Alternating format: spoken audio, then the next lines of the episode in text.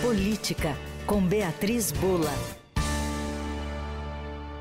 As segundas, quartas e sextas ao vivo aqui com a gente no Fim de Tarde Adorado, Beatriz Bula. Oi, Bia. Oi, Manuel, boa tarde. Boa tarde para os nossos ouvintes também. Bom, destaque hoje é o ministro Alexandre de Moraes, ministro do Supremo Tribunal Federal, e a questão dos presos do 8 de janeiro, uh, especialmente depois da morte uh, de um deles uh, que estava na Papuda, né, Bia? A reação do Alexandre de Moraes a esse caso.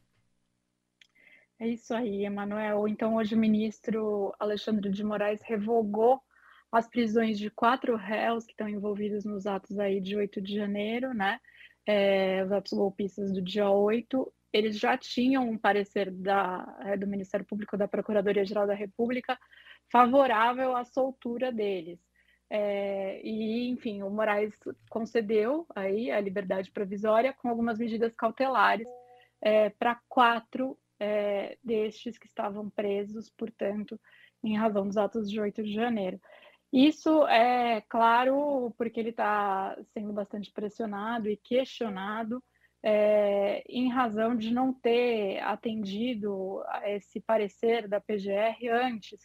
É, isso porque é, a morte de um, é, um dos presos pelo dia 8 de janeiro, é, que já tinha também um pedido é, da PGR é, feito para que ele pudesse ser solto, né, para que ele respondesse aí em liberdade provisória. O Clériston Pereira da Cunha, de 46 anos, morreu na segunda-feira na Papuda, é, em Brasília, é, e segundo o documento né, é, da vara de execuções penais, ele teve um mal súbito é, na Papuda. É, lembrando que a defesa dele já vinha pedindo essa soltura, dizia que ele não tinha condições de fazer tratamentos médicos que ele realizava é, lá de dentro da prisão.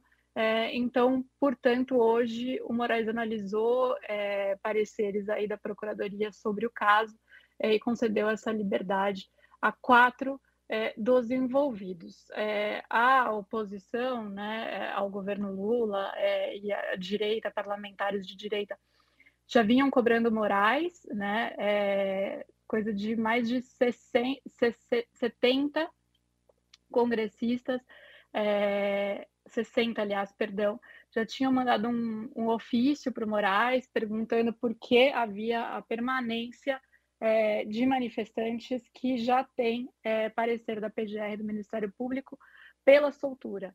É, então, depois é, da morte, nessa segunda-feira, esse caso voltou à tona, é, lembrando que desde que houve a prisão né, de envolvidos nos atos é, de 8 de janeiro, há bastante atenção dada por parlamentares é, de direita à situação dos presos. Né? Muito se questionou sobre as condições que esses presos é, estavam vivenciando, é, e agora, com certeza, isso volta à pauta, porque, claro, uma pessoa que está sob tutela do Estado tem que estar tá sendo cuidada, né? Não pode é, morrer dentro da, do presídio, dentro dessas condições de quem está sendo cuidado, tutelado aí pelo Estado. É, então, Moraes, que já estava com alguma pressão aí por parte é, de parlamentares muito ligados ao bolsonarismo também, agora dando essa resposta, digamos assim, analisando é, um pouco tardiamente esses pareceres do Ministério Público. E, em paralelo a isso, a defesa né, é, desse do Clériston pediu acesso às filmagens do pátio do presídio é, para saber o que, que aconteceu ali, o que, que as câmeras de segurança registraram no momento da morte dele. É, então, é, certamente ainda é um, é um tema que vai continuar reverberando, claro, com certeza. Foi aberta uma investigação pelo governo do Distrito Federal.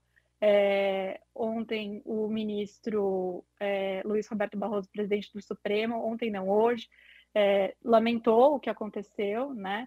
É, de, ele estava, Clariston estava preso preventivamente, as prisões preventivas né, devem ser exceção e não a regra. É, e ele, o, o, Barroso lamentou, é, mas disse que né, quem é, trata é, do presídio não é o judiciário, né? Quem administra a prisão não é o judiciário. Isso é claro porque o Supremo acaba sendo estando nos holofotes é, quando o tema é esse, 8 de janeiro, Supremo que foi muito criticado por apoiadores do ex-presidente Jair Bolsonaro e foi, na verdade, um dos alvos, né, um dos poderes que foi alvo com mais é, raiva, com mais furor, né, no dia 8 de janeiro, é, por parte da turba que invadiu os prédios dos três poderes. Não deixa de ser uma contradição, mas que eu acho que chega em boa hora, né? Mas uma inversão de valores dentro daquilo que a gente entende né, como plataforma de agenda no Brasil. Mas é interessante ver a, neste momento a direita mais interessada né, na situação de presos e presídios, né? Isso virar uma pauta quando normalmente é, é o inverso. A gente, claro, tem, tem ligações ali mais diretas de interesses políticos, né? Eu acho que isso deveria ser um, um, uma preocupação universal, né? De todo, to, toda a classe política, de todo brasileiro, mas é interessante perceber também agora um pouco essa adesão da direita a esse tema que normalmente é abordado pela. Uh, tende a ser mais abordado por setores da esquerda, né, Bia? Exatamente, Emanuel. Que bom se todos se preocupassem com as condições é, carcerárias, né? é, e que isso não dependesse de ideologia, né? Não Exato. dependesse de quem está sendo é, alvo de más condições nos presídios brasileiros, que a gente sabe é, que, que há, né? O próprio Supremo já reconheceu que há violações sistemáticas de direitos dos presos, né? É, esse reconhecimento foi feito pelo Supremo, o Supremo que determinou que os governos federal e os governos estaduais apresentem planos é, para pôr fim a isso. O próprio Barroso, na manifestação dele hoje, falou que as estatísticas revelam que quatro pessoas morrem por dia nos presídios brasileiros, é, em geral por causas naturais, que podem ser agravadas pelas condições carcerárias.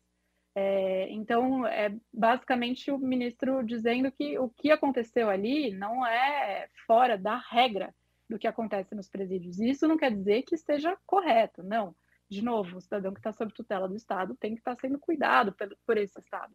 É, mas o que ele quer dizer é, não aconteceu porque é, ele é um dos presos do 8 de janeiro, né? Aconteceu porque é isso, é isso que acontece dentro das penitenciárias. E isso precisa é, ser encarado com mais seriedade é, e não só nos momentos oportunos. Né? A gente é, ouve muitas vezes aí é, que é, a, a, expressão né, direitos humanos para humanos direitos, né? ou seja, que é quando se tenta relativizar quem deveria ter direito a exercer seus direitos como cidadão, direito de pessoa, é, dignidade da pessoa humana, né? ou seja, muita gente falando que só quem se comporta corretamente, entre muitas aspas aí, é, deveria merecer ter esses direitos reconhecidos. É, e quando não é bem assim, né? É, os direitos são garantidos a todos nós, é, no plano filosófico aí, não só pelo ordenamento jurídico, né? Mas, enfim, por uma filosofia moral, é, mas também no nosso ordenamento jurídico, na nossa Constituição, nas nossas leis. Então, mesmo os presidiários, inclusive eles, né? Assim como nós, têm que ter os seus direitos é, resguardados. É, e não é isso que acontece, infelizmente, muitas vezes dentro das penitenciárias. Que bom que a direita entrou nesse debate, mas espero que entre é, de maneira séria, né, Emanuel? Vamos Sim. ver como é que isso segue a partir daí. Mas realmente é curioso que isso tenha despertado é, um debate sobre a situação dos presídios entre a direita. Muito bem. Beatriz Bula está de volta com a gente na sexta-feira aqui no Fim de Tarde Dourado. Obrigado, um beijo, até lá, Bia. Até, obrigada.